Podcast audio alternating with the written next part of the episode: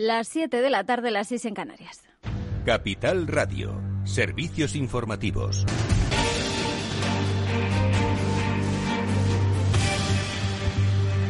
¿Qué tal? Muy buenas tardes. Como les venimos contando, el Consejo de Ministros ha aprobado hoy el Plan de Recuperación, Transformación y Resiliencia para ese reparto de los 140.000 millones de euros asignados a España hasta 2026, unos fondos europeos que impulsarán el PIB de nuestro país entre un 2,9% y un 10,1% adicional hasta 2026, según los pronósticos de Standard Poor's. El Gobierno ha anunciado además una declaración conjunta para mañana de Nadia Calviño, la vicepresidenta de Asuntos Económicos junto con sus homólogos eh, alemán, francés y también italiano, con el motivo de hablar precisamente de estos planes de recuperación. Pues eso, por un lado. Por otro, el Gobierno también eh, ha hablado hoy en esa rueda de prensa, tras el Consejo de Ministros, sobre la crisis del coronavirus. Mantiene ese plan de no prorrogar el estado de alarma, lo decía la ministra portavoz María Jesús Montero.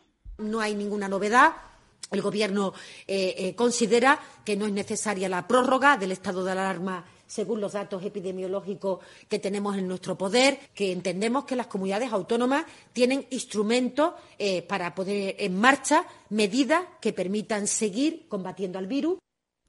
Montero también ha anunciado que este miércoles se va a publicar una orden que va a establecer la cuarentena para las personas que lleguen a nuestro país desde la India como medida para frenar la expansión de esta nueva cepa. No obstante, también ha señalado Montero que al no existir vuelos directos no hay ninguna medida que aplicar a este respecto. En la India, donde se ha detectado esa nueva cepa, se están registrando más de 240 casos por minuto y la situación es crítica. La variante ya está presente en varios países de Europa. La presidenta madrileña Díaz Ayuso pedía al Gobierno que tomase medidas. Eh, durante toda la pandemia, Ayuso ha criticado mucho que Barajas, en su opinión, ha sido un coladero. Hoy le respondía al presidente de AENA, Maurici Lucena, diciendo esto sobre los controles. AENA ha puesto todos los medios, todos los medios, repito, para que los aeropuertos cumplan en todo momento con las medidas sanitarias para mitigar la transmisión del COVID-19. Bueno, y en cuanto a los uh, últimos eh, casos eh, de contagios confirmados en nuestro país, Sanidad ha notificado algo más de 7.600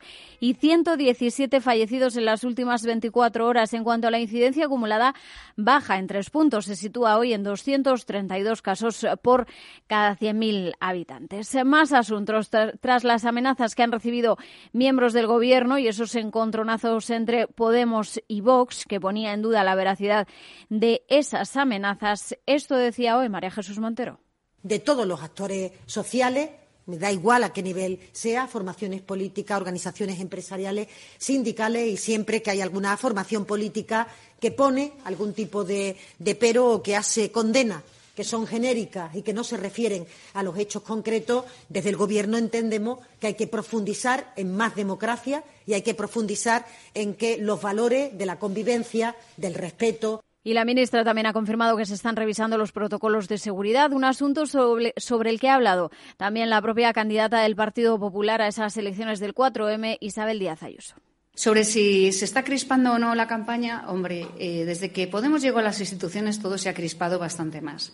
Y la persona que más ha fomentado y ha contemporizado con la violencia es el propio Pablo Iglesias, cuando ha permitido eh, que se pacte con el entorno político de ETA, cuando eh, ve bien los scratches, cuando ve bien que se rompan los cristales de los comercios en Madrid o en Barcelona. Bueno, pues mientras el eh, propio candidato de Unidas Podemos, Pablo Iglesias, ha dicho este martes que no entiende cómo es posible que la Casa Real todavía no haya condenado la violencia fascista, según sus palabras, tras esas amenazas eh, de muerte, dice, reales y verificadas, eh, que han recibido varios cargos políticos en los últimos días, entre ellos el mismo. Y en el plano empresarial, CaixaBank ha suavizado el tamaño de su ERE, planteado a los sindicatos hasta 7.791 trabajadores. Esto es un 6% menos o 500 empleados menos con respecto a su primera oferta. Pues hasta aquí este boletín informativo. Ahora After Work con Eduardo Castillo y a las 8 el balance con Federico Quevedo en Capital Radio.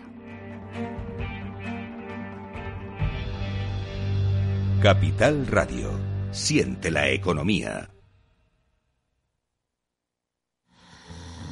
Venga, a levantarse. Es la hora.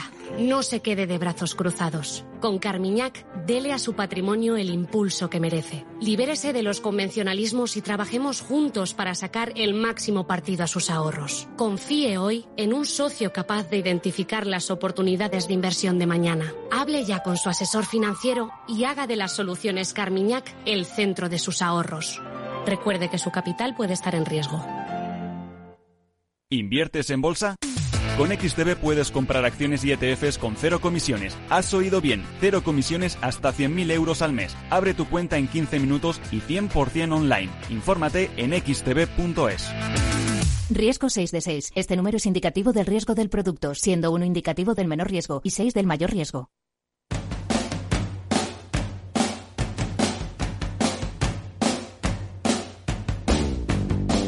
Después del trabajo, After Work, con Eduardo Castillo, Capital Radio.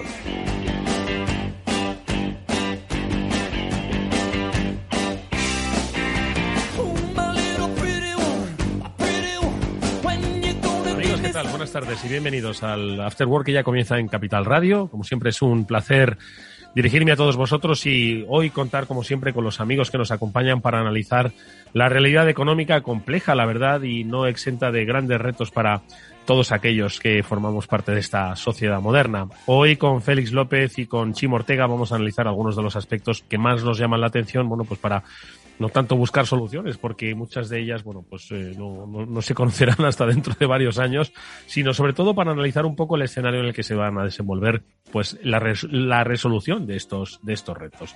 Y entre ellos hoy quiero fijarme especialmente en dos. Uno de ellos, lo, bueno, de hecho los dos los estaba, yo diría que casi adelantando nuestra compañera Lucía Martín en ese eh, eh, eh, solvente boletín informativo que ha compartido al, al inicio del, de la hora y que, bueno, pues eh, hablaba por, un lado de, vaya, perdón, por un lado hablaba de las, uh, los seres en el sector de la banca, que nos quedamos bastante impresionados con los que anunciaron hace una semana tanto la Caixa tras su eh, fusión con Bankia como BBVA, que afectaban a miles de personas en un sector pues que va teniendo, como ellos mismos dicen, cada vez menos márgenes.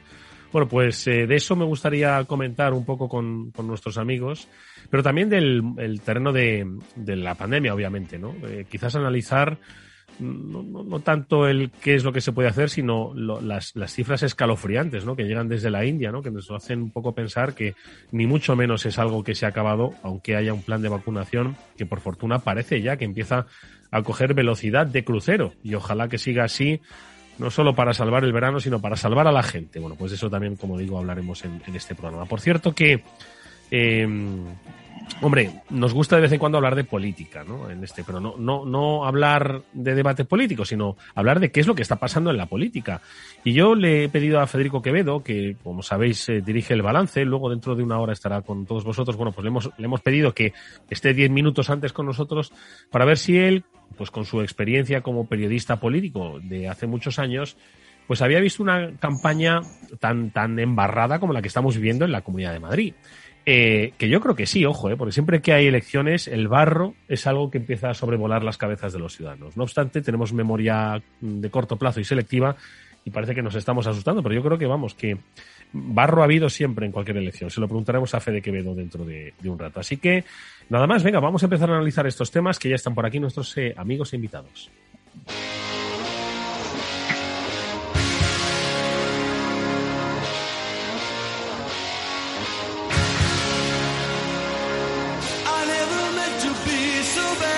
Y no sé por dónde empezar. Por la India es escalofriante. Decía antes Lucía que doscientas y pico personas se contagian cada minuto. Félix López, ¿qué tal? Buenas tardes. Ay, muy buenas tardes, Eduardo. Tim Ortega, buenas tardes. ¿Cómo estás, amigo?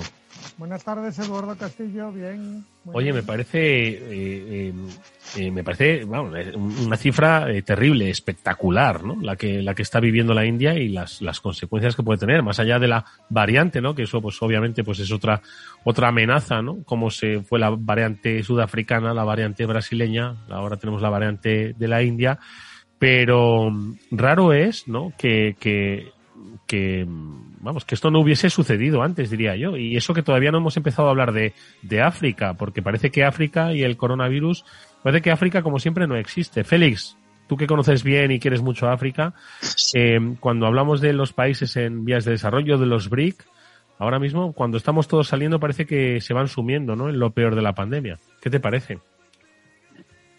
Sí, bueno, en, primer lugar, hablando de la India, hay que decir que la situación española de ayer y la de la India de ayer son exactamente las mismas.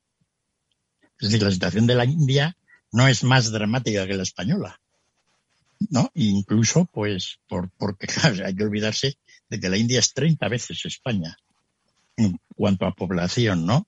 Entonces, lo único que, bueno, pues están saliendo efectivamente muchas imágenes, ¿no?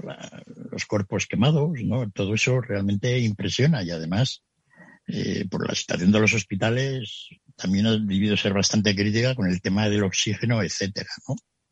Es decir, pero no es tan peor que los españoles. Es decir, el número de muertos proporcionalmente. El problema de la India, que a mí sí me deja muy, muy, muy preocupado, es que cuando en las fases iniciales de la pandemia no tenían casos, pero luego empezaron a tener bastantes, luego empezaron a mejorar, ¿no? Y yo seguía muy de cerca, pues un poco todo lo que ocurría en el estado de Karnataka, que es un poco al sur de la India, ¿no? La zona de Bangalore, ¿no? Donde está ahí la, la ciencia del software allí indio, ¿no? Y entonces, de alguna manera, pues había gente allí realizando estudios que, ve, que poco a poco iban diciendo que la gente estaba de alguna manera, pues ya de alguna manera contagiada y que estaban alcanzando pues una cierta inmunidad de grupo.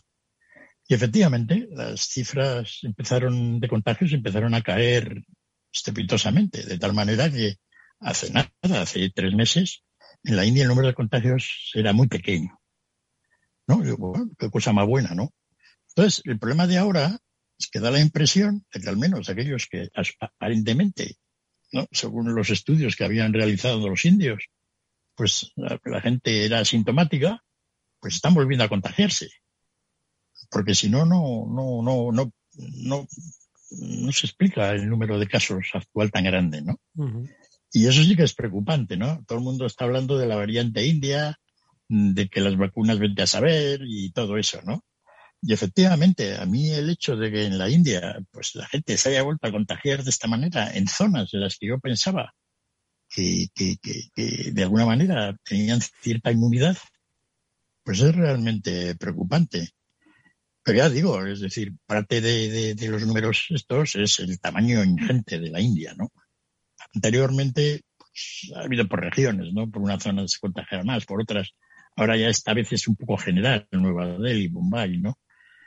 En fin, vamos a ver cómo están tomando ya más medidas, ¿no? De, controlarlo y a ver qué, hacen, ¿no? Por otra parte, siguen una campaña de vacunación, pues que el número de vacunas es realmente grande. Lo que pasa es que, claro, tanta gente que, que todos los porcentajes. Es que en la India los números eh, son 1.300 millones de habitantes largos, ¿no? Entonces, todo, todo en cuanto sale poco se multiplica enormemente, ¿no? Así que, que, tienen una buena tarea, ¿no? Tienen una buena industria farmacéutica que les debería ayudar de alguna manera resolver todos estos temas, pero que no hayan resuelto el tema del oxígeno a la India con armas nucleares, como decía uno, tiene, tiene su, tiene su qué, ¿no? En fin, esa es un poco mi apreciación. En cuanto a lo de África, pues no les está ocurriendo nada. No, mm, que yo vea últimamente, ¿no? Incluso Nigeria, que es, digamos, el país donde uno debería poner el foco, porque es un poco la África, eh, la, India de África, en cuanto a población, claro, mucho más pequeña, ¿no? Pues aquí lo tienen aparentemente controlado y no hay mucho, que, así siga, que así siga. Ahora vamos a hablar de planes de vacunación, pero antes, Chimo, no sé si quieres hacer algún. Pues sí, la verdad es que yo creo que el problema de la India es que tampoco no nos han explicado cuál es esa mutación y si el problema que decía Félix de gente que parecía que estaba inmunizada, zonas enteras que prácticamente habían alcanzado la inmunización, porque además llevan un ritmo de vacunas alto, como él decía, eh, han vuelto a caer. Eh, lo que no sabemos es si realmente es porque esa variante india afecta de otra manera y esa inmunización pues no es efectiva. Eso sería un problema dado que ya está también en otros sitios, por ejemplo en Europa. Aludías tú al informativo, Lucía lo, contaba hace unos minutos, que, ya ha llegado a algunos países de Europa y a mí sinceramente me preocupa mucho la explicación de ayer porque me suena conocido eh, que dio en la rueda de prensa nuestro portavoz, eh, por todos conocido, eh, diciendo que es que los que que es que no hay problema porque no tenemos vuelos directos a India, como si las comunicaciones en Europa eh, se no viniese gente tener vuelos directos o no. quiero decir, o sea, es que me parece absurdo ese comentario. Y, a mí lo que me preocupa es eso, que esto que está pasando en la India, que como dice Félix, por número de población es escandaloso, pero también por falta de recursos en algunos sitios, eh, yo creo que, lo que me preocupa es que sea una variante que, deje sin validez las vacunas o que, o que afecte de una manera más agresiva. Eh, bueno, pues esperemos que no, porque el ritmo de vacunación está yendo, Félix, bueno, pues bastante, bastante bien. ¿Te han llamado, Félix, ya para vacunarte? Eh, no, yo, yo debo estar todavía. en los jóvenes. Félix es un chaval. ¿Cómo le Por eso te digo en los jóvenes. yo nunca he ido yo, yo no sé si tengo ni, tendré que sacarme una tarjeta sanitaria, porque no creo que la tenga por ningún lado. no, me lo puedo creer. Que ya sabemos que no vas al médico, pero que no tengas la tarjeta sanitaria. Nada, nada, yo soy por las bravas, ¿no? Aquí como, como, como Nigeria. la hora, así que tendré que ir al centro de salud a que me den una tarjeta sanitaria. Igual, me, igual, igual les convenzo allí que, para que me vacunen, ¿no? Porque esto de las vacunas en España es un poco peculiar, ¿no? Ahora voy a comentar, ¿no? Cuando queráis. ¿Por qué es pero ¿por qué es peculiar? Yo por fin creo que les ha costado, pero por fin ya parece que han empezado a coger ritmo. Es cierto que ha dependido y mucho, ¿no? Del, del, de las dosis. En cualquier caso, yo creo que lo dijimos hace bastantes semanas, que esto se trataba de un, de un tema de gestión eh, logística, de stock y de previsión y lo han hecho por regular. ¿Quiénes tenían que haber hecho esto o no? Bueno, eh, a nivel europeo es un problema europeo, no hay vacunas, ¿no? Todos los europeos estamos más o menos en la misma situación, salvo la gente del Reino Unido, pues que lo han hecho infinitamente mejor, ¿no? Y, una de las cosas curiosas, pero es que dentro de, dentro de la posibilidad de utilizar las pocas vacunas que tienes, acabo de descubrir grandes grandes diferencias, ¿no? Siempre he estado estos últimos meses pues analizando un poco la situación en Israel. Era un lugar clave para ver cuál era el efecto de las vacunas. Y efectivamente, hoy en Israel ya la gente no se muere. Es decir, se sigue muriendo alguno, uno o dos cada día, yo creo que son gente que... Pues, ¿Cuánto se llevan el pico de muertes en Israel? ¿Dónde se situó? yo creo que en 200, ciento y pico.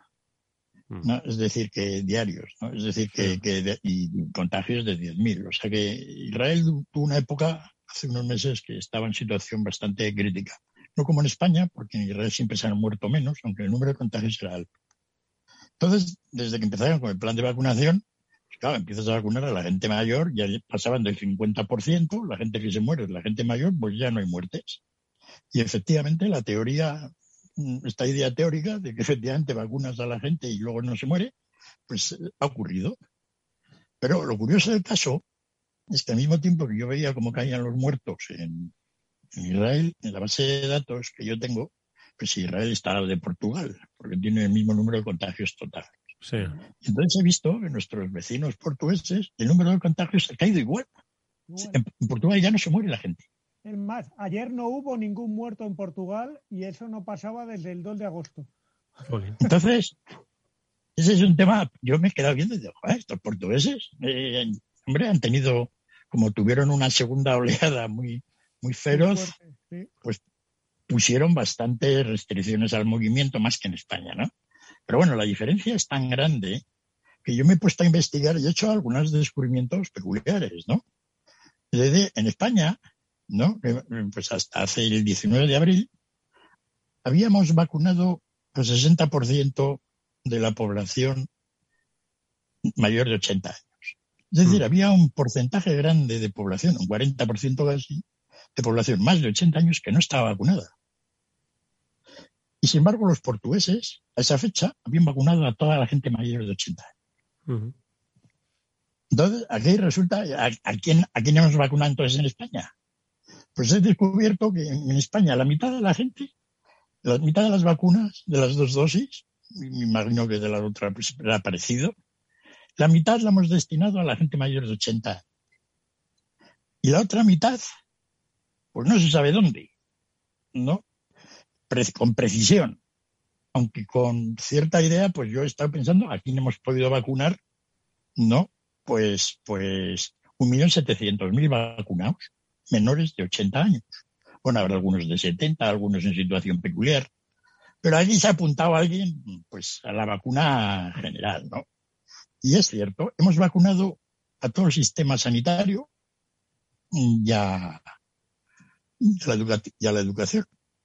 ¿No? Ahí se nos han ido un millón y hmm. pico de, y algunas fuerzas y algunas cosas especiales, ¿no? Es decir, en España hemos vacunado. Pues porque efectivamente, pues son gente que hemos considerado que está en situación de riesgo. Pero esta política de vacunas nos habrá costado, cuando termine, aproximadamente unos 2.000 muertos adicionales. Si no hubiéramos vacunado a esta gente y hubiéramos vacunado como hacen los portugueses, pues tendríamos 2.000 muertos menos. Entonces, pues cambiamos muerto por, por, otro criterio. Eh, hay que saberlo. Hay otra cosa interesante en Curioso, ¿verdad? Porque nadie ha comentado esto. Mm. No, curiosísimo. Pues, eh, me, he tirado ya yo he, descubierto algunas cosas. Por ejemplo, desde el año 2000 hasta el año 2020, ¿cuánta gente creéis que más trabaja en el sistema sanitario español? ¿10%, un 20%, un 30% de gente trabajando? No lo sé. 20 años, ¿eh? no ha pasado tanto. ¿Desde cuándo? ¿Mm? No sé. Da la impresión, ¿no? Un 50%, por, un 50 más de sanitarios tenemos en España en 20 años. Increíble, ¿eh? Mm. Mm. teníamos un... La gente se debe quejar de que no hay recursos. Pero en 20 años hemos pasado de 600.000 sanitarios a 900.000. Mm. Y todo el sistema sanitario igual aparentemente y, la población solo ha crecido un 15%. Es decir, que tocamos ahora 35% más de médico que hace 20 años, que hace tanto tiempo, ¿no? con esto no quiere decir que me parezca bien ni mal, bien en general. Solo estoy contando lo que ocurre. Sí, sí, sí. A mí, a mí el, caso, el, caso, de Portugal me llama mucho la atención porque aparte de que hoy tienen 365 enfermos 91 de ellos en cuidados intensivos, no ha habido ningún muerto y la incidencia ahora está en 75 casos, cuando, como decía Félix, tuvieron una segunda ola absolutamente mm, descontrolada. Eh, una de las cosas que también investigando me ha llamado un poco de vista, me ha llamado un poco de la atención en cuanto a la vacunación es que su secretario de Estado, eh, que además es el portavoz de nuestro actúa de Fernando Simón, ha explicado que en su vacunación eh, que dice que cuando llega se pone, tienen esa máxima, que no, no esperan a ver a quién se la ponen a quién no. Dice que van a llegar antes del verano, posiblemente a ese 70% de la población adulta, pero también ha dicho que, que está muy bien dar eh, prioridad a los grupos de edad, que ellos también lo están haciendo, igual que aquí, pero que también se está dando prioridad a los municipios que, han tenido más casos o que están teniendo una mayor incidencia, porque dice que la manera de controlar la pandemia en esos municipios es vacunar a la gente que está sana. Es decir, eh, están tomando, digamos que medidas complementarias a la de la edad. Cuando en una zona de Portugal se eleva la incidencia, se van más vacunas a esa zona para que, para que la gente, para que parar esa incidencia. Me parece bastante lógico y una, una lógica bien apuntada, la verdad. Bueno, pues eh, esto es un poco lo relativo a las vacunas. Eh, ojalá que, bueno, que estos ritmos empiecen, que las nuevas variantes no afecten a, los planes eh, y no tanto, insisto, pensando en el verano, sino en que pues podamos ir recuperando la normalidad. Pero yo creo que está, es posible que esté más cerca que, que nunca bueno, inevitablemente, ¿no? Es decir, mañana lo estará más cerca. Es una, es una obviedad, ¿no? Es una obviedad. Por supuesto que hay que mantener todavía un poquito la, prevención, pero hay, no sé si era en Alemania, estaban hablando ya de la posibilidad de pues evitarle la mascarilla a aquellos ya pues que estuviesen eh, vacunados. No sé si era un, debate. Pero bueno, insisto, que ojalá a partir de hoy lo que empecemos sea a dar buenas noticias, que vayamos en la dirección de que pronto, pronto, pronto vamos a estar todos un poco más seguros. Vamos a cambiar de tema, que quiero hablar de los bancos, de los seres y de qué es lo que va a hacer pues mucha gente que ah, va a quedarse sin empleo.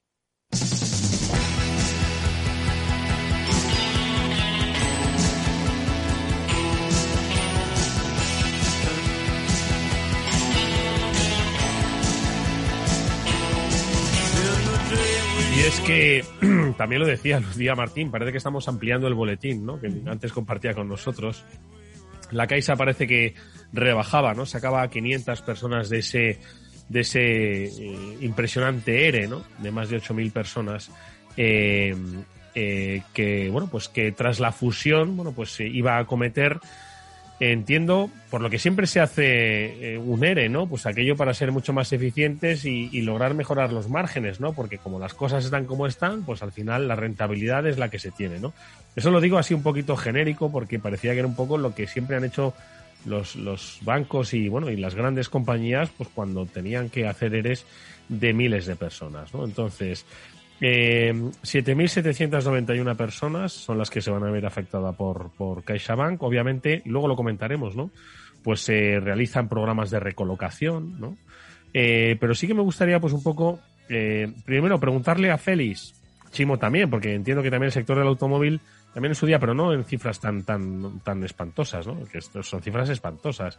Pero también se ha, se ha manejado mucho el mundo de los ERE, más de los ERTE que de los ERE. ¿no? Eh, el, mundo, el mundo del automóvil, Eduardo, maneja más la flexibilidad, más el ERTE que el ERE. Pero el mundo de la banca, yo, tú siempre lo has dicho, Félix, que el mundo de la banca es un, es un negocio ruinoso, ¿no? Que tú si tuvieses que montar un negocio no sería un banco, ¿no? Que parece que, siempre se señala al banquero como el rico, ¿no? Entonces, ¿qué te parecen las, las cifras, ¿no? Eh, claro, dice, no, es que es inevitable, ¿no? Pues ya, pues, o, o no, o no, no lo sé. Sí, no, el negocio de la banca es malo, ¿no? Ayer estaba oyendo una conferencia que daba nuestro compañero de, de, de, de, programa a veces Javier López y, él decía pues que contaba a los inversores donde él no invertía, ¿no? Y decía, el sector bancario lo tengo absolutamente abandonado. Eso mm. es mejor no meterse, ¿no? Y, es tampoco fácil obtener información de, de, lo que ocurre, ¿no? Y es cierto, ¿no? La banca, pues, ya lo hemos comentado aquí varias veces, como es la que tiene el dinero, pues han ido todos a robar, ¿no? Y como los ladrones, pues como los ladrones atracaban, pues no está el dinero, ¿no? Y entonces, pues entre, entre resultados de juicios de, de, tribunales europeos y españoles, normas de, de, normas y luego los tipos de interés ahora, pues la banca está, está liquidada.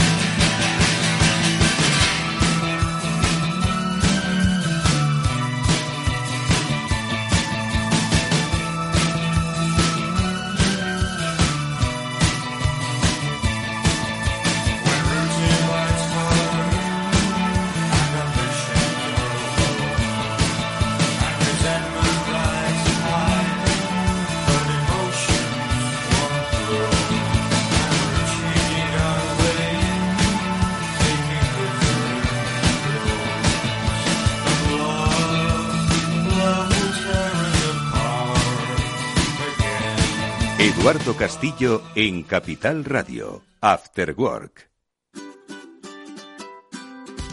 Mesa y Descanso es el programa donde Mar Romero te acerca cada fin de semana los mejores productos, te invita a disfrutar de los buenos vinos de cada denominación de origen y a conocer restaurantes y lugares de ocio con un encanto especial.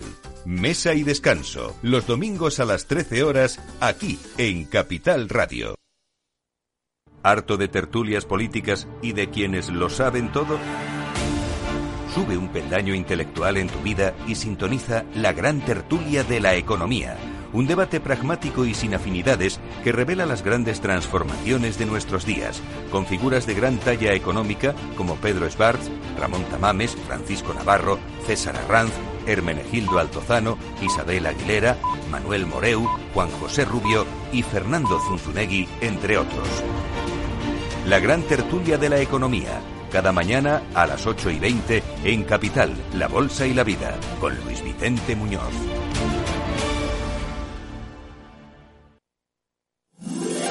Todos los lunes a las 12, en directo en Capital Radio, la actualidad de personas y empresas en el Foro de los Recursos Humanos, primer espacio en la radio y en Internet dedicado a la gestión de personas y directivos en nuestro país. Pero más que nunca nos toca hablar de aspectos humanos. Voces acreditadas, profesionales del sector, empresas destacadas, empleados, líderes, todo sobre los recursos humanos. Un año más estamos con todos ustedes eh, en este espacio único en la radio y en nuestros contenidos dedicados a la diversidad. En la radio siempre en directo desde hace 18 años. Antena de Oro 2020. El Foro de los Recursos Humanos. Los lunes a las 12. Con Francisco García Cabello.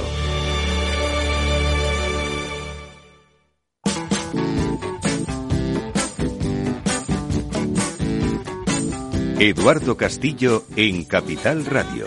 After Work. Bueno, pues comentábamos, ¿no? A propósito de los ERES anunciados por los grandes bancos, que a mí hay un par de aspectos que me, que me preocupan. Uno de ellos, la recolocación de la gente menor de 58, ¿no?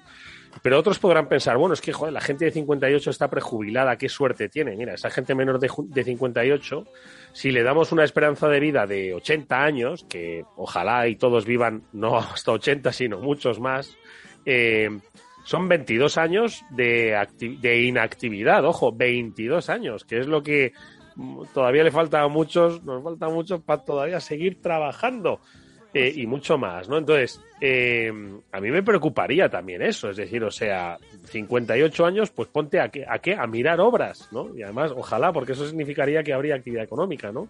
Pero también es preocupante, que es que, insisto, que, que yo creo que el planteamiento de los seres y las prejubilaciones en un tiempo donde, pues, la, la, la pirámide, eh, la, la longevidad, la demografía, pues, ha evolucionado, yo creo que hay que replantearlo de una manera diferente. No sé qué, qué os parece, Félix.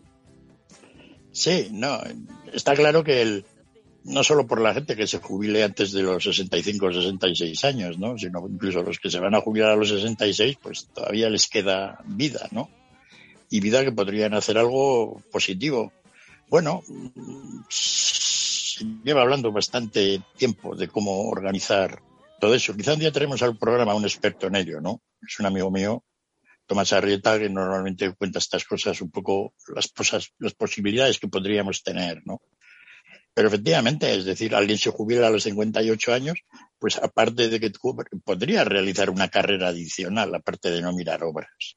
Hay mucha actividad, pues, de ayudar a pequeñas empresas, sobre todo gente está de la banca, fíjate tú, pues eh, tiene cierta experiencia en cómo manejar los temas financieros de, de las empresas, ¿no? Pues ahí tienen un campo que de alguna manera lo que sí me sorprende es todo lo que dicen que les van a ayudar a recolocarse, pero yo no sé dónde.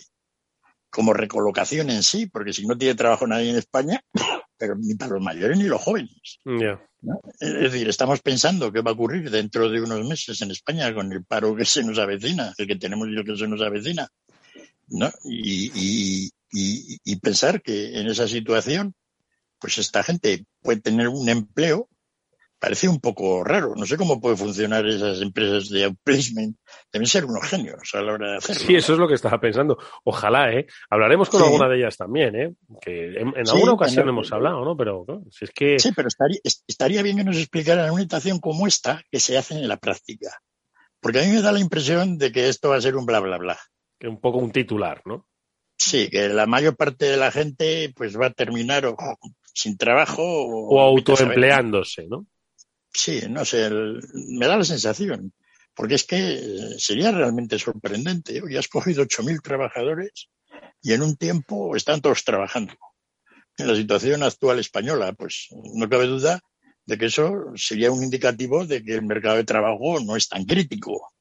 Y sin embargo, todos sabemos que la situación es absolutamente crítica. ¿no? Entonces ya veremos un poco cómo se desarrolla este, pero es un tema que voy a seguir, ya que lo hemos sacado y lo estamos comentando, ¿no? Son temas que normalmente a mí no me han preocupado en exceso, pero, pero claro, veremos. Veremos. Chimo.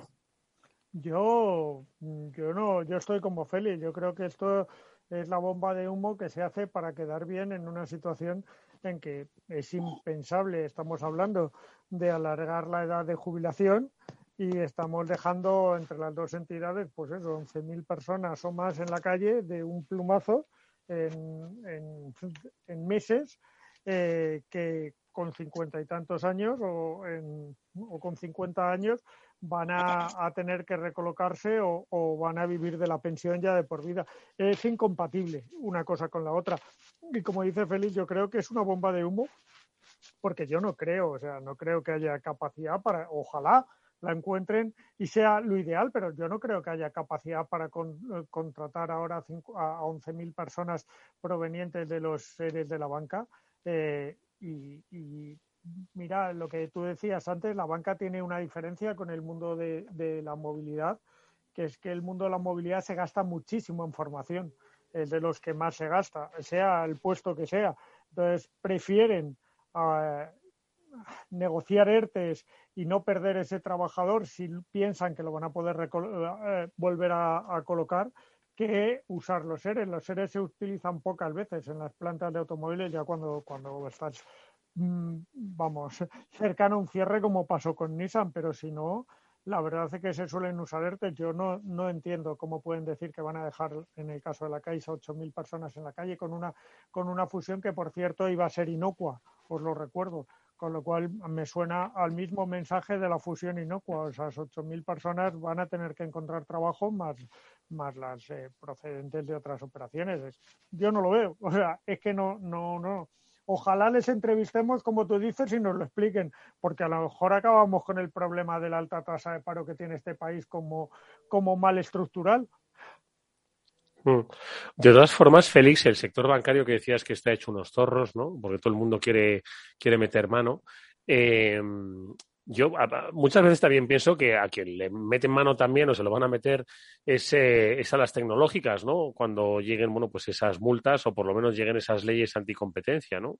Pero volviendo al sector financiero, Félix, eh, ¿en el resto de Europa está, están igual? Es decir, también al final el negocio bancario ruinoso, digo entre comillas, ojo, que tenga que pues acometer este tipo de, de acciones o es un poco consecuencia de lo que decían en España, ¿no? Cuando recuerdo que tuvimos pues aquella crisis financiera, ¿no? Derivada de la crisis inmobiliaria, que decían que es que España era un país excesivamente bancarizado y es cierto que muchos de los oyentes seguro que recuerdan como en su calle había tres eh, oficinas seguidas, había dos de una caja de ahorros, tres de un banco, ¿no? Y, sobre todo en estos nuevos barrios, madre mía, los locales comerciales. Ahora, la mayoría de locales comerciales que están así grandes y abandonados, porque están literalmente abandonados, son de entidades financieras, ¿no? Eso, por cierto, que también, a ver cómo se gestiona desde el sector inmobiliario. ¿Esto es consecuencia de esa bancarización, Félix, de la, de la economía española o no tiene que ver? Sí, en España tenemos muchas sucursales, siempre se decía. Gente quizá no tantas, sucursales muchas, en oficinas pequeñas, ¿no? Lo que comentabas de las tres oficinas en una calle. En la plaza de donde vive mi madre había once. Madre mía, once. Madre mía, cuánta cacerola, cuánta, cuánto juego de cocina debieron regalar, macho. Todas las cajas rurales, las cajas de no sé qué, fue la, tremendo, ¿no? Eh, todo eso, bueno, todo eso se ha ido, se ha ido reconduciendo. Y ahora, cuando comentabas si esta es una situación española, pues es, tiene la peculiaridad nuestra. Cada, cada país tiene su miseria bancaria a su manera, pero miseria al fin y al cabo. Es decir, el sector financiero alemán, pues todos recordaréis que también como está, ¿no? Su gran buque insignia, pues no sabemos si algún día seguirá siendo banco o no de Italia, pues ya hemos hablado bastante, ¿no? De la situación bancaria. Es decir, que esto ha sido una situación un poco general.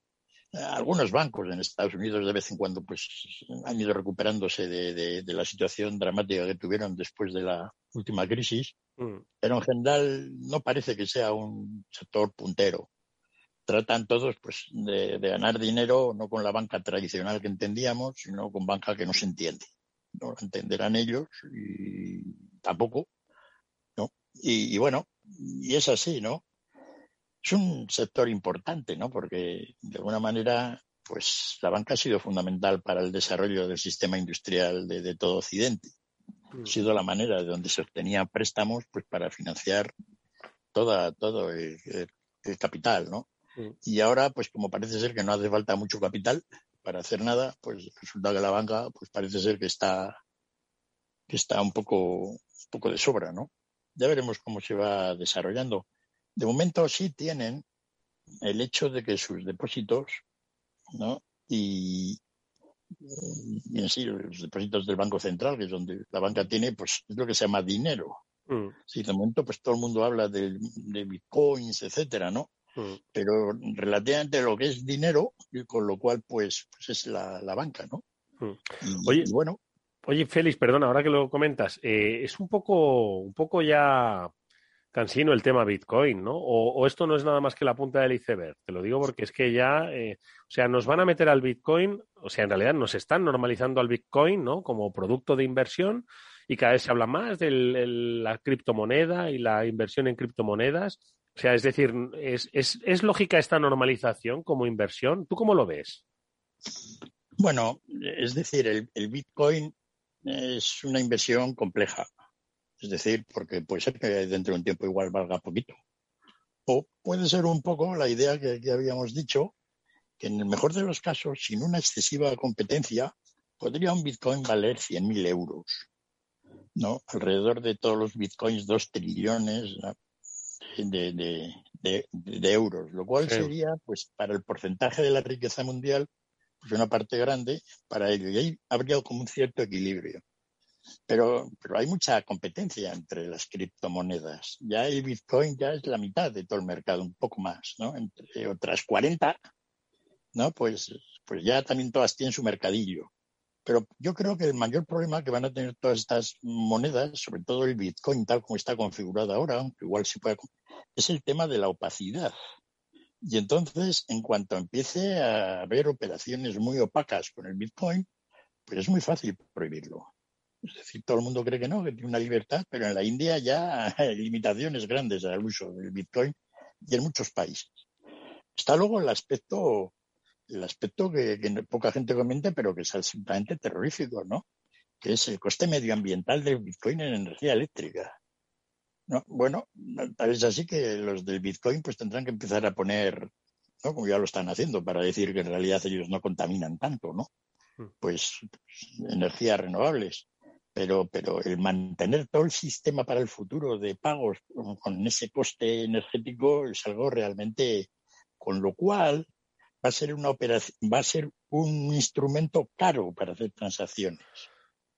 Madre Entonces, mía. Mm, Esto tiene muchas implicaciones, ya como ves, ¿no? Y toda la gente está tratando de ver dónde se puede hacer ahí un equilibrio, ¿no? Sí, sí. Y la- que- y- Mm. No, digo que mucha gente está viendo cómo hacer el equilibrio y la otra mitad estamos viendo cómo los otros están haciendo el equilibrio sin comprender qué es lo que están haciendo. Chimo, ¿no tienes tú puede- sensación? Esto, esto sí, sin duda.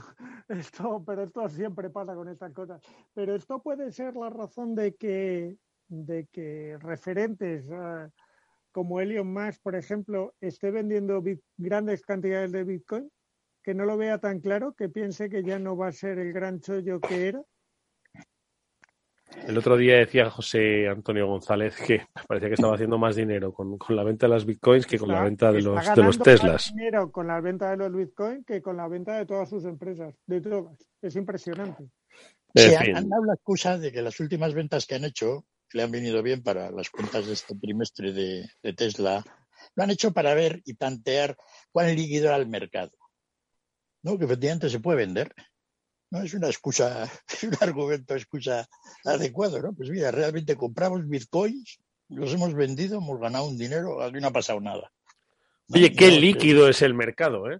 ¿Verdad? Qué líquido- qué liquidez tiene. Por algunos. Aquí, el líquido tiene todo. Es, es, es todo un poco, si lo miras objetivamente, ¿no? Es decir, todas las historias alrededor de Tesla están bien, pero algunas veces ya son un poco, ¿no? Pasadas ya de, de tres vueltas, ¿no?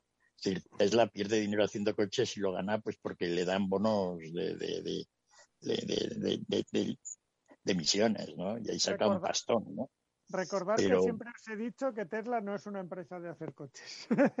Es una empresa de ordenadores con ruedas o qué. O de baterías o de, capitalización de Bitcoin y, luego lo vendo. Ha valido para muchas cosas, pero su, su principal negocio no es hacer coches, porque ahí lo tiene complicado. Ahora, ¿qué, buenos coches hacen?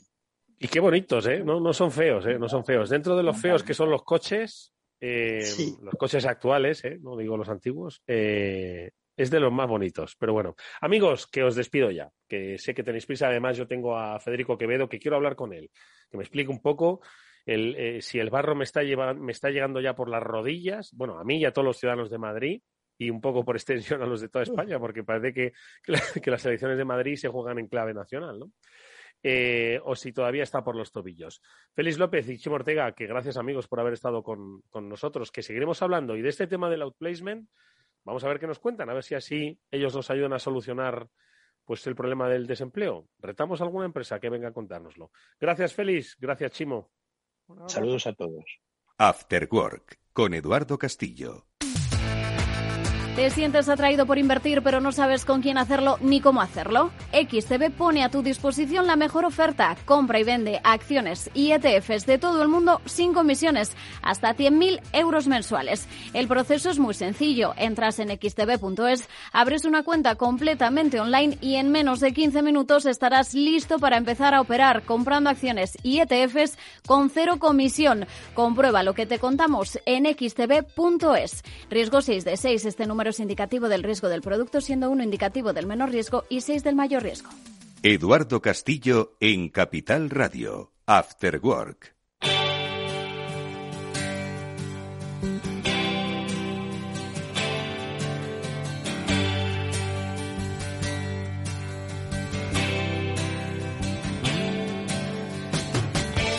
Bueno, él lleva muchas eh, campañas electorales, eh, locales, eh, autonómicas, generales, hasta europeas a sus espaldas, ¿no? y no sé si en todas ellas se había enfrentado a tanto barro. Yo estoy seguro de que sí. Que mm, decía yo al principio del programa que tenemos una memoria muy corta y que parece que el barro político lo descubrimos ayer, ¿no? Con los actuales candidatos a la Comunidad de Madrid. Pero yo creo, Federico Quevedo, director del Balance, ¿qué tal? Buenas tardes, que esto Hola, Edu. Esto, ya estaba, esto ya está inventado, Fede, el barro. Em, bueno, sí, a ver, es verdad eh, que yo he vivido muchas campañas muy intensas, algunas muy duras, no lo, pero em, te diría que no, no con este grado tan extremo de polarización, ¿vale? Eh, es verdad que, que mm, hemos, acuérdate, los, nuestros oyentes, los que están más mayores, se acordarán de aquellas campañas con aquellos vídeos del Partido Socialista, con los Doberman acusando ya entonces al PP de ser un partido eh, casi de extrema derecha o entonces era Alianza Popular. esto ya lo hemos vivido, ¿vale? Y hemos vivido campañas muy duras entre Felipe González, José María Aznar, pero había unas formas que más o menos se, se cumplían había un cierto respeto, lo ha habido siempre, eh, hacia las posiciones de cada uno. Es verdad que luego en las campañas se decían muchas barbaridades, esto también ha sido así, pero aquí se están sobrepasando muchos límites. Eh, esto mismo de hoy, de Pablo Iglesias metiendo al rey en, el, en, el, en, la, en toda esta melee. Eh, hay un exceso de polarización que bascula sobre los dos extremos que no habíamos vivido antes y que desde luego está eh, llenando esta campaña de barro, como dices tú, pero más que de barro, eh, de una violencia física y verbal como yo no había visto antes. Mm. Porque en realidad, Fede, mm, vamos a no engañarnos, lo que están buscando los partidos políticos es la movilización, no es el voto indeciso. Es decir, o sea, que haya voto indeciso en esa polarización que estamos viviendo, mm. me resulta que con eh, los, los, los, titulares que cada día nos brindan los, los políticos, en, la Comunidad de Madrid en este caso, dudo mucho que alguien vaya a cambiar el sentido de su voto. Vamos, no, o, sí, pero vamos, pienso yo que lo que quieren es llamar al, a la participación poco más a través de esta técnica. Es, es, movilizar a sus electorados. Eh, a ver, es verdad que tanto, sobre todo los dos partidos eh, que más están haciendo, que más están contribuyendo a esta campaña, eh, venían de unas semanas en las que venían cayendo en las encuestas. Tanto Podemos como Vox en algún momento incluso se acercaron eh, a ese 5% que, como sabes, es el, punto donde un partido mm. puede tener o no tener presencia en, en, la, en, la, en la Asamblea de Madrid ya es a partir de ahí cuando empieza, em, cuando empieza esta campaña tan fuerte de polarización. Eh, empieza con aquel mitin de Vox en Vallecas, eh, eh, el lanzamiento de piedras, los ataques a Vox, Vox que sabía perfectamente a dónde iba y a lo que iba, o sea que ahí empieza. Y, y luego va increciendo. Y esto, la semana pasada, eh, ya se llega al cenit em, con ese, ese em, debate en, la cadena SER, en el que inexplicablemente eh, Rocío Monasterio no condena los envíos, porque al final, oye, aquí hay una cuestión que todos tenemos que tener clara, es decir, las amenazas hay que condenarlas siempre. Mm. Siempre. Es decir, eh, además esto entre los partidos democráticos nunca había se ha puesto, nunca se había puesto en duda, ¿no? Que una amenaza se, se, se, se, denunciara y se condenara, ¿no? Esto era, esto era absolutamente así. Eh, y, pero bueno, eh, es en lo que estamos ahora mismo. Están buscando esa movilización, está buscando Podemos más votos, está buscando eh, eh, Vox también más votos y ya veremos lo que pasa luego el día 4. Yo creo que no se va a mover mucho eh, de lo que ya tenemos en las encuestas. Mm. Eh, de todas formas, todavía faltan, bueno, pues cuatro días, cuatro días intensos donde, tú lo has dicho, esto ha sido, ha sido una escalada, ¿no? comenzó, tú lo has dicho, en Vallecas, continuó en los debates, hemos tenido los incidentes de las cartas, la interpretación de las cartas, eh, claro, es que el ciudadano ya un poco está espantado. Entonces, bueno, o, no sé si realmente esto puede ser contraproducente, el, el, grado ¿no? de ruido que se, está, que se está teniendo, y si crees que de aquí a lo que resta de, semana eh, vamos a tener todavía más ruido, ¿no? van a, echar, van, van, a quemar las naves, como se suele decir, Fede. Van a intentarlo, yo creo que sí, que van a, van a seguir, van a seguir provocando esta tensión y este ruido eh, yo creo que no van a conseguir lo que pretenden. Eh, yo creo que la gente es más lista de lo que parece y, al final se acabará dando cuenta de que la polarización y este tipo, esta campaña no nos lleva a ningún sitio. Ten en cuenta una cosa, además, que decir, eh, al final eh, no se está hablando de, las cuestiones reales y de lo que de lo que afecta en serio y de verdad a los ciudadanos. Eh, yo no me atrevo en estos momentos a decirte quién puede ganar o quién puede perder con este con esta estrategia. Eh, ya veremos si a lo mejor un partido como Ciudadanos, que hasta ahora en las encuestas eh, estaba dando por debajo de ese 5%, de pronto eh, recupera voto, porque puede haber mucha gente que diga hay que huir de estos extremos y la única manera de huir de estos extremos es que haya alguien que condicione un gobierno, sea de izquierdas o sea de derechas, sin Podemos y sin Vox. Y ese alguien se llama Edmundo Val, se llama Ciudadanos, ¿no? Eh, Fede, no cabe mm. duda de que, o sea, Madrid al final es, eh, bueno, pues el centro demográfico, económico, social y político, ¿no? Pero al final no deja de ser una comunidad autónoma como lo es Murcia o como lo es Extremadura, ¿no? Entonces, eh, ¿por qué esta lectura siempre en clave nacional? Que yo creo que además es un poco la que también pues hace que pues haya esa movilización, por lo menos en el PSOE, porque en el PP no hay movilización, parece que el PP nacional aquí no pinta nada, ¿no? Sin mm. embargo, el PSOE sí que ha tenido una movilización pues, de carácter, diría yo, que hasta gubernamental. El otro día vimos a, al ministro Marlasca, la directora general de la Guardia Civil. Hay una movilización eh, masiva, ¿no? En clave nacional. Así se, así lo está viendo por lo menos el, el, PSOE. Así debemos verlo también, ¿o no? Sí, porque es verdad que llevamos varios meses en que, en que el gobierno de la Comunidad de Madrid y el gobierno de España eh, están en una tensión constante y en una especie de enfrentamiento permanente. Eh, han hecho uso de ese enfrentamiento también de manera electoral y lo están haciendo, ¿no? En estos momentos. Eh, y por eso, si ya de por sí Madrid eh, por ser lo que es, ya de por sí es una campaña que desde el punto de vista de nacional tiene una trascendencia, tiene una mayor trascendencia que la que pueda tener otra, unas elecciones en cualquier otra comunidad autónoma. Eh, en este caso la está teniendo muchísimo más por eso, porque de alguna manera el gobierno del PP en la Comunidad de Madrid se ha convertido en la contraposición al, al gobierno de Pedro Sánchez y eh, a su vez el gobierno de Pedro Sánchez ha hecho bandera de intentar recuperar Madrid para la izquierda eh, eh, como algo prioritario. En fin, tenemos que ir un poco atrás a esas mociones de censura de Murcia, a esa estrategia diseñada en los despachos de Moncloa para arrebatarle al Partido Popular algunas comunidades autónomas, etcétera, ¿no? O sea, hay una intencionalidad clara y eso es lo que lleva a que todo esto hoy sea un debate nacional más que un debate autonómico. Bueno, pues eh, insisto, ciudadanos eh, de Madrid que tenéis que ir a votar y los que no, que al final os va a llegar el ruido, pues nada, tened cierta paciencia. Vamos a ver si deja de llover y prosigue la vacunación. Y luego ya, pues el martes, pues oye, haced lo que os pida vuestra, vuestro sentido común, ¿no? ¿Qué, os voy a decir? Y, y nada, pues eh, simplemente, Fede, eh, comentar que hoy es cierto que tienes eh, espacio Transforma España a partir de las ocho de las ocho y media, pero claro, mm. tienes invitados con los que, que es, inevitablemente vas a tener que comentar esto, la algo tendremos, política. Algo tendremos que comentar por encima y luego, de todas formas, de nueve y media a diez estarán mis contertulios sobre este Suárez y David Álvaro y con ellos analizaremos también la actualidad de la jornada, la actualidad del día de hoy, ¿no? Eh, pero antes están ahí Emilio Lamo de Espinosa, eh, José Ignacio Torres Blanco, aparte de, Eduardo Serra, y hablaremos un poco de la posición internacional de España, pero seguro que algo cae también de todo lo que está pasando, no me cabe duda. Con esos interlocutores estoy seguro de que así va a ser. Fede Quevedo, muchas gracias, buen programa y nada, que, llegues, que llegues con, con, el ánimo compuesto al día 4 de mayo. Un fuerte abrazo.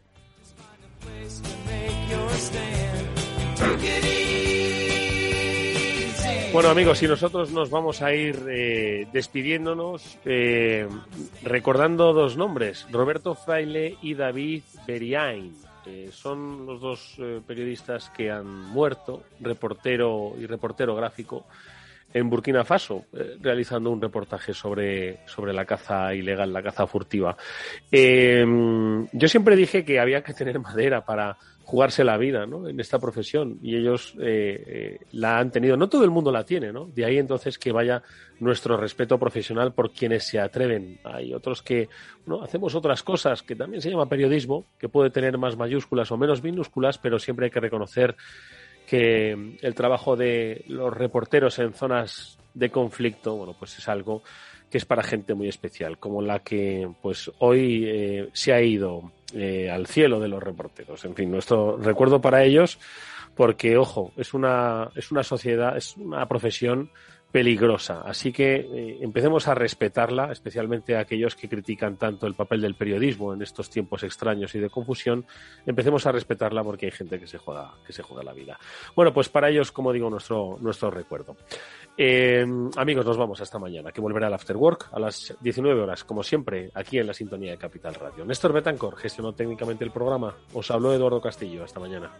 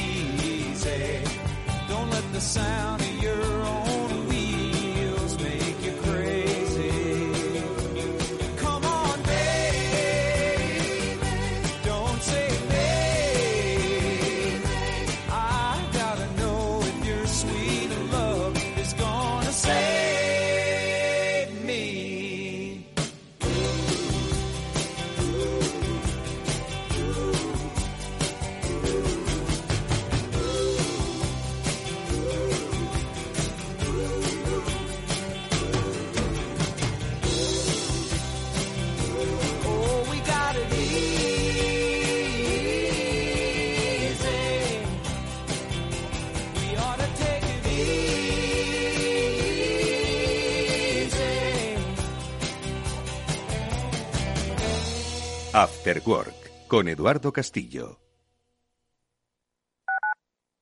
Capital Radio Madrid 105.7. Metro de Madrid te lleva de forma segura al trabajo, al gimnasio, al retiro. Un medio de transporte accesible y rápido que te acerca a los lugares y a las personas que más quieres. Ahora y siempre, utiliza el transporte público. Ahora y siempre, muévete en Metro. Metro de Madrid, Comunidad de Madrid. Si eres emprendedor, empresario o autónomo, en negocios de carne y hueso encontrarás todas las claves para hacer crecer tu negocio. Cada miércoles de 1 a 2 de la tarde en Capital Radio, con Mariló Sánchez Fuentes.